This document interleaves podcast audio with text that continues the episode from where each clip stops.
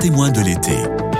Vous est présenté par Louis Dauphren. Elle est en première ligne sur le front des violences qui déferlent sur la société. Béatrice Penaud-Ducournau est vice-présidente du tribunal judiciaire de Pontoise. Elle est juge des libertés et de la détention. En clair, c'est elle qui décide de mettre en prison ou du maintien en liberté. Bonjour Béatrice Penaud-Ducournau. Bonjour monsieur. Et vous racontez votre histoire ainsi que ce que vous faites au quotidien dans un ouvrage qui s'appelle Une justice à visage humain aux éditions du Rocher. C'est préfacé par Elisabeth Guigou.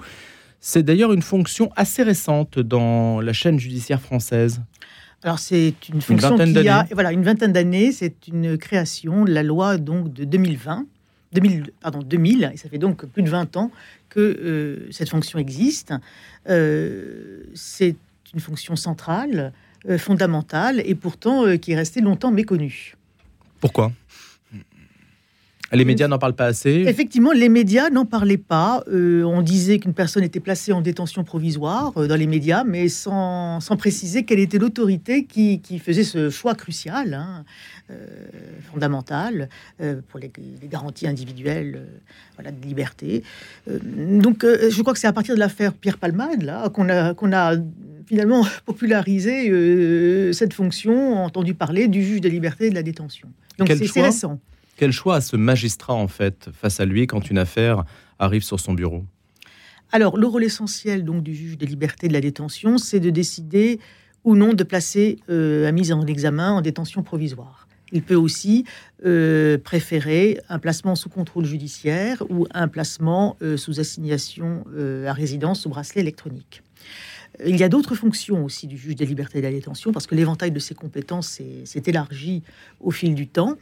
Euh, des autorisations, notamment en matière d'enquête, autorisation de perquisition, de sonorisation, de géolocalisation, toutes ces mesures techniques qui prennent de plus en plus d'importance dans l'enquête. Il y a enfin euh, des fonctions qui ne relèvent pas du pénal, euh, des fonctions, notamment des contrôles en matière d'hospitalisation psychiatrique sous contrainte ou de rétention des étrangers euh, en situation irrégulière. Alors, en l'espèce, euh, Béatrice Penaud du Cournot, en écho à l'actualité, le policier qui a tué Naël a été placé en garde à vue. Est-ce qu'on aurait pu faire un autre choix? C'est difficile pour moi de, comment dirais-je de trancher alors que je n'ai pas le dossier sous les yeux. Euh, ce que je veux dire, c'est que s'il a été placé en détention provisoire, c'est qu'il existait des indices graves et concordants de culpabilité. Euh, le juge a sans doute estimé que euh, les conditions de la légitime défense n'étaient pas réunies. Vous savez que mmh. la légitime défense, c'est quelque chose de très strict dans notre droit, euh, des critères quant à l'agression et quant à la, défense. et donc le juge a estimé que ces conditions n'étaient pas réunies. Mais quelles sont les autres options qui se présentaient? Il aurait pu être placé sous contrôle judiciaire. Ça aurait suffi, je veux dire, à le protéger déjà ce n'était peut-être pas à la hauteur hmm. euh, de, du, comment du trouble causé, notamment à l'ordre public. Hein. Euh, donc l'affaire était grave. Euh, Vous pensez que l'opinion aurait vu la différence entre le sort qui est le sien aujourd'hui et le placement sous contrôle judiciaire Je pense qu'effectivement l'opinion est très sensible à cette question. Euh, est-ce que le juge des libertés va placer sous contrôle judiciaire ou sous bracelet électronique hein, ou euh, en détention provisoire? Alors nous, nous, nous avons donc un texte à appliquer, hein, le Code de procédure pénale. Donc euh, il faut remplir des critères posés par l'article 144 du Code de procédure pénale. Mais justement, en l'absence d'enquête sur la les faits, puisqu'au moment où on place, on ne sait pas exactement ce qui s'est passé, l'enquête n'a pas été menée. Qu'est-ce qui permet de dire qu'il mérite la détention provisoire plutôt que le placement sous contrôle judiciaire Alors, nous avons une enquête, une enquête qui est effectuée. Nous, nous jugeons, nous statuons euh, euh, à partir d'un dossier qui est à la fois écrit, un dossier d'enquête, hein, ce sont des procès-verbaux de police ou de gendarmerie, euh, suivant les cas. donc nous avons un dossier écrit, nous avons aussi un dossier qui est numérisé, et puis nous, nous avons aussi un débat qui a lieu devant nous, hein, qui, est, une audience. Mmh. Euh, la justice, c'est le débat, c'est la confrontation des idées. Euh, ça, c'est fondamental à comprendre. Donc, euh, le juge de liberté de la détention ne statue pas sur des, préconçus, des rumeurs, l'idée qu'il aurait globalement d'une affaire. absolument pas. Il y a donc un code de procédure pénale, il y a des procès-verbaux de police ou de gendarmerie, et il y a un débat hein, avec un avocat, un procureur de la République. Et c'est à lui de, de, trancher. Mais en l'espèce, là, dans l'affaire de Naël, vous estimez qu'il y avait des éléments suffisants pour dire de manière factuelle qu'il valait mieux le placer en détention provisoire plutôt que ce placement C'est ce que le juge des libertés, a, dans sa décision, hmm. a, décidé, effectivement, euh, qu'il y avait des indices graves et concordants de, culpabilité. Mais ça veut dire qu'il les a, ces indices Tout à fait. Et donc une enquête a été menée Tout à fait, qu'une enquête a été menée. Il y a par ailleurs une enquête de l'IGPN, hein, euh, la police des polices, mais bon, c'est un autre, mmh. Mmh. une autre procédure. Hein. Euh, voilà. Ensuite, il y a une instruction qui ne fait que commencer, qui va se poursuivre, donc des investigations complémentaires, approfondies, qui vont avoir lieu. Donc la décision du juge des libertés et de détention, elle est susceptible d'être révisée euh, en matière criminelle, puisque là on se situe en matière criminelle, au bout d'un an. Euh, six mois en matière, quatre mois, pardon, puis six mois par ailleurs. Donc, si vous voulez, euh, euh, on statue à un instant T, en fonction, encore une fois, des procès-verbaux de police ou de gendarmerie. Les investigations se poursuivent, s'approfondissent au cours de l'instruction. Et le juge de liberté et de la détention est amené donc à réexaminer le dossier au bout d'un certain nombre de délais fixés par, par la loi. Jusqu'à quand peut-on maintenir en détention provisoire? On peut, alors dans les cas euh, exceptionnellement graves, euh, lorsque la réclusion criminelle euh, à perpétuité est, est encourue, trois ans. Trois ans dans ces cas-là exceptionnels. Donc, en général, c'est deux ans. Hein. mais trois ans lorsque la peine de la réclusion criminelle à perpétuité est, encourue trois ans ou deux ans pendant lesquels, évidemment, on n'est pas jugé, on attend d'être jugé. Hein, c'est une situation effectivement pénible psychologiquement pour la personne incarcérée provisoirement. C'est ce qui devrait se passer dans le dossier en l'espèce, même si vous ne l'avez pas sous les yeux, ce dossier c'est difficile à dire C'est difficile à dire. Je, ne peux pas, hmm. peux pas m'avancer là-dessus. Vous êtes euh, en première ligne, donc je le disais, sur le front des violences euh, qui déferlent sur la société, violences euh, qui s'expriment à travers la délinquance, des mineurs en particulier. Et donc des, des dizaines, des centaines de mineurs sont concernés aujourd'hui par les, les émeutes que l'on a connues. Comment appréhendez-vous cette question? Alors, appréhender la, délinquance des mineurs, lorsqu'on est juge des libertés et de la détention, c'est quelque chose de délicat, particulièrement délicat, euh, parce que nous avons un être en construction devant nous, hein. un être qui n'a pas la maturité euh, psychique euh, pleine et entière. Hein. Le cerveau n'atteint sa maturité qu'à 25 ans. Hein. Donc nous avons un individu qui est très, notamment influençable, euh, qui obéit à des pulsions, euh, qui est en construction, en recherche d'autorité, de, quelque peu dans la provocation. Euh, ce qui me frappe, si vous voulez, moi j'ai eu quelques cas d'émeutiers, de jeunes émeutiers devant moi, là, notamment vendredi. Bon, c'est quoi? Ce sont des jeunes qui, généralement, n'ont pas, pas de père, c'est-à-dire que le père est parti. Hein. donc, ils sont élevés par des femmes euh, qui font tout ce qu'elles peuvent, hein, des, mères courage, hein, qui se débattent hein, pour faire vivre la famille. Donc vous avez une absence de père, donc une déstructuration de la famille. Ça, c'est le premier point. Ce sont souvent euh, des, jeunes euh, dont les parents sont issus de l'immigration. L'immigration, elle fragilise les individus. elle fragilise les individus sur deux générations, on peut le considérer. ces personnes vivent dans des cités très repliées sur elles-mêmes, dans l'entre-soi communautaire. On peut parler même de ghetto, certains disent de ghetto. Bon, en tout cas, ce sont des cités repliées, euh, en décalage culturel sans doute avec euh, les valeurs euh, françaises communément admises. Bon, et puis. en plus de cela, au niveau plus global, nous sommes face à une société cyberconnectée, dont les effets sont, sont, délétères. Hein qui favorise la, violence, l'ultra-violence, euh, et qui euh, déshumanise. Et qui déshumanise. Oui, par la concurrence. Il y a une surenchère, il y a une mise en scène euh, de la violence. une excitation, un défouloir, je dirais même, des pulsions, des pulsions sadiques, même, comme on l'a vu en ce qui concerne le harcèlement scolaire, hein, qui, aboutit à des drames. Voilà donc cette euh, cet usage euh, des, vidéos, et, euh, des sites internet, des, tout cela, si vous voulez, aboutit à une forme de, déshumanisation, de déréalité, de chosification aussi des êtres. J'y insiste effectivement dans, mon livre. Et comment la justice, justement, s'empare de cette question? Vous qui que vous retrouvez face à des délinquants et, qui sont mineurs pour la plupart? Ils sont lâchés systématiquement pas du tout. Pas du tout. Ça, je pense que c'est un cliché de penser cela. Vous voyez, bon, moi j'ai eu cinq euh, vendredi, euh, cinq euh, jeunes donc, qui avaient participé aux, émeutes. Alors, la justice, elle doit porter un regard individualisé hein, sur chaque, sur chaque jeune. Encore une fois, c'est un être qui est en construction, il a des études à faire, il doit s'insérer dans la société, donc je dois aussi penser à ça. Hein. Donc, sur ces cinq personnes qui m'étaient déférées, j'en ai placé deux en détention provisoire et les trois autres sous contrôle judiciaire. C'est-à-dire que j'ai effectué un, euh, tri, entre guillemets, euh, par rapport aux actes qu'ils ont commis et à leur profil, à leurs antécédents judiciaires. Euh, il se trouve effectivement que les, deux que j'ai placés en détention provisoire sont des personnes qui ont effectué des tirs de mortier.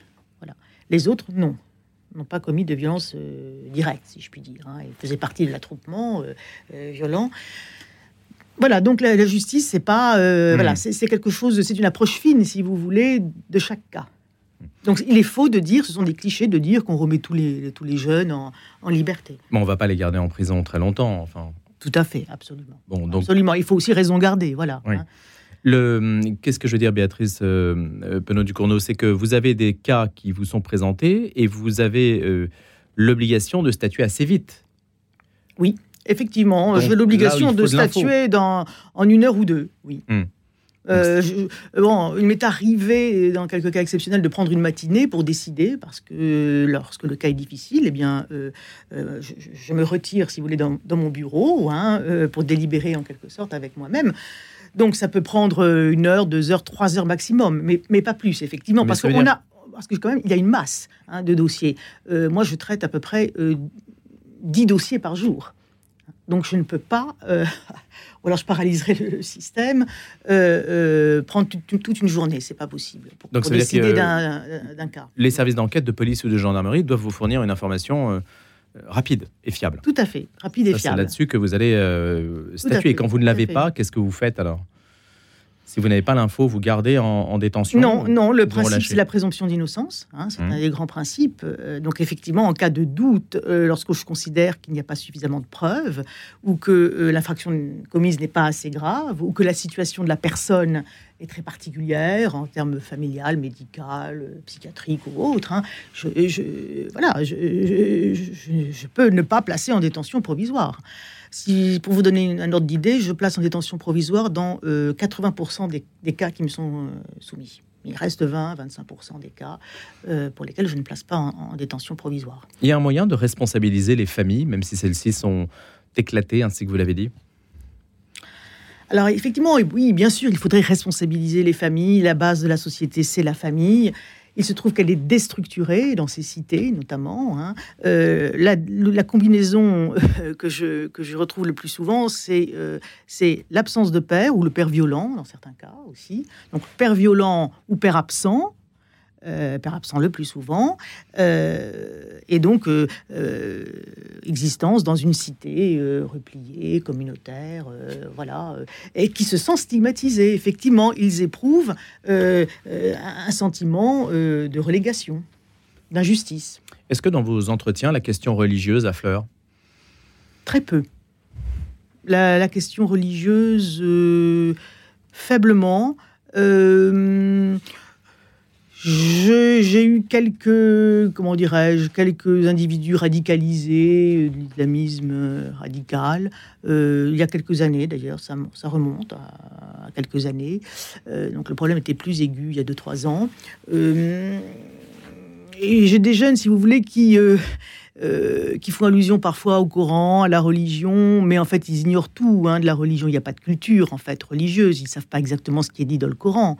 Hein. donc voilà. Donc hmm. euh, euh, bon, il n'y a pas de culture véritable. Il y a une sous-culture par contre qui est, j'en ai parlé dans mon livre, violente, viriliste, assez vulgaire, très consumériste, matérialiste. c'est cette sous-culture dont s'abreuvent certains jeunes hein, des cités. Que l'on voit très bien à l'œuvre. Tout à fait, tout à fait. Et qui les enferme, qui les aliène, qui les enferme. Le, le fait d'être jugé par une femme, sachant que les professions judiciaires sont très féminisées, pour des jeunes qui souffrent déjà de l'absence du père, ce n'est pas problématique et ça, on y peut Alors, Oui, bon, L'école de la magistrature, ça doit voilà, être on est meilleurs en général. Nous, les femmes au concours, hein, donc on est, on est, on est 66%, je crois, de femmes actuellement dans la magistrature. Donc c'est une majorité, euh, bon, euh, qui a ah, tendance à s'accroître. Non, effectivement, 66%. Euh, ben, j'ai pas de problème avec ça. Bon, j'ai jamais eu de problème euh, non, vous avec, lui. avec, avec ça, en termes d'autorité notamment. je pense qu'il me voit comme une mère, essentiellement. Donc c'est presque facilitateur pour moi hein, d'être mhm. une femme. Hein. il me voit comme une mère. donc il est habitué, comme vous le dites, au rôle d'autorité de la mère. Hein, voilà. Euh, moi, ce que je pense, c'est qu'il faudrait des éducateurs, davantage d'éducateurs, davantage d'éducateurs de rue, davantage de psychologues, de psychiatres, euh, pour pallier effectivement euh, la carence, la carence éducative, la carence paternelle. Alors, justement, puisque vous dites qu'il faudrait davantage de moyens, c'est une, une, rhétorique qu'on entend hein, de la part de la justice et elle est légitime vu euh, les délais de traitement. Euh, Éric Dupont-Moretti défend à partir d'aujourd'hui son projet, la loi de programmation de la justice. Il y a l'idée qu'il faut augmenter les postes, le budget, ça s'annonce plutôt consensuel, mais évidemment avec la question euh, des, des émeutes, la chose prend une tournure un petit peu différente. Il y a un article de ce projet de loi qui fait controverse avec sa batterie de mesures, dont l'extension du recours aux perquisitions de nuit. Hein, qu'est-ce que vous en pensez? Est-ce qu'il y a des éléments à dire là-dessus? Est-ce qu'il y a des, des, choses qui vont évoluer. Cet article permet d'activer à distance les téléphones portables, objets connectés des personnes visées dans des enquêtes pour terrorisme, délinquance, criminalité organisée, afin de capter images et sons. Ça va dans le bon sens euh, pour vous? Nous, les magistrats, nous sommes assez réticents. Si vous voulez, on considère qu'il y a un risque d'atteinte aux libertés euh, par cette captation. Nous considérons qu'il y a les outils suffisants. Euh, nous sommes très diligents, nous, en tant que juge de la liberté et de la détention, pour autoriser à tout moment y compris la nuit. Hein, ça m'est arrivé de revenir à mon bureau pour effectuer en urgence ordonner en urgence des perquisitions hein, euh, de nuit, 11h, euh, minuit, 1h du matin. Euh, je parle des horaires tardifs, effectivement, du juge Oui, parce que vous ne vous arrêtez jamais, en fait. Voilà, on ne s'arrête pas, y compris le week-end et la nuit. Donc, nous sommes suffisamment réactifs. Donc, je, voilà, nous, nous, nous, craignons une certaine dérive. Une, ce n'est pas ce que vous demandez. Dérive. Non, ce n'est pas ce qu'on demande. Nous, nous demandons des moyens supplémentaires en termes humains. Alors, effectivement, il y a une, avancée significative hein, du budget. Euh, qu'on peut qualifier d'historique. 1500 euh, magistrats, 1500 greffiers hein, en plus. Hein. Euh, donc c'est très important. Euh, il faut les former. Donc euh, l'effet euh, de, de, de, de, cette réforme ne se fera sentir sans doute que dans deux ou trois ans, le temps de former ces personnes. Mais c'est une avancée significative. Alors on part de loin, hein, aussi, il faut le dire. C'est-à-dire que la France avait un budget alloué à la justice inférieur à tous ses voisins européens, nettement inférieur à tous ses voisins européens. Donc on parle de loin. Donc on parle de lenteur de la justice, mais effectivement, oui, la justice française est généralement lente parce que effectivement, elle a, elle a euh, deux fois moins, par exemple, de magistrats qu'en Allemagne. Hmm. C'est un autre juge qui s'occupe des remises de peine? Alors oui. Moi, je me situe, je ne l'ai peut-être pas précisé, j'aurais dû. Euh, je me situe avant le jugement. Hein. je me situe après la garde à vue, avant le jugement. Donc en, en phase pré-sententielle. Et c'est un autre juge, c'est une autre fonction que j'ai d'ailleurs exercée pendant longtemps, qui est celle de juge de l'application des peines.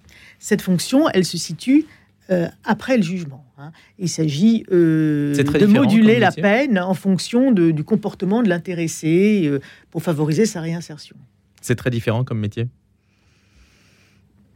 Alors l'optique n'est pas la même moi, je ne dois pas euh, forcément euh, chercher à réinsérer la personne. Euh, mais il y a des points communs. C'est un travail au plus près de l'individu qui s'exerce dans un bureau. donc, il y a un questionnement psychologique, sociologique, psychiatrique parfois. Hein. Je parle de, l'importance du poids des, des, des, problèmes psychiatriques dans la délinquance. voilà, donc il y a des points communs. L'humain, le côté humain. Le côté humain, justement, hein, puisque c'est votre objet, une justice à visage humain. Béatrice Penaud du Cournot, c'est aux éditions du Rocher, une juge des libertés de la détention témoigne. Je me posais la question de savoir, ce sera ma dernière question, si c'était fréquent que les juges, en fait, écrivaient sur leur métier en tant que tel. Les avocats euh, sont beaucoup plus médiatisés. Je crois avoir fait un ouvrage inédit. Je crois que c'est la première fois euh, qu'un juge des libertés et de la détention s'exprime sur son travail. Donc c'est un témoignage. Euh, j'y évoque des cas. Euh, je dresse donc un panorama de la délinquance actuelle. en essayant de déterminer les, ressorts psychologiques et sociologiques de, la délinquance. Et j'y mêle des réflexions personnelles sur l'exercice de la justice. Qu'est-ce qu'une bonne justice? Eh bien, la question se pose d'autant plus aujourd'hui. Vous êtes vice-présidente du tribunal judiciaire de Pontoise, je le rappelle. Merci beaucoup d'être venu. Merci. Ce matin, Béatrice Penaud du Cournot. À bientôt.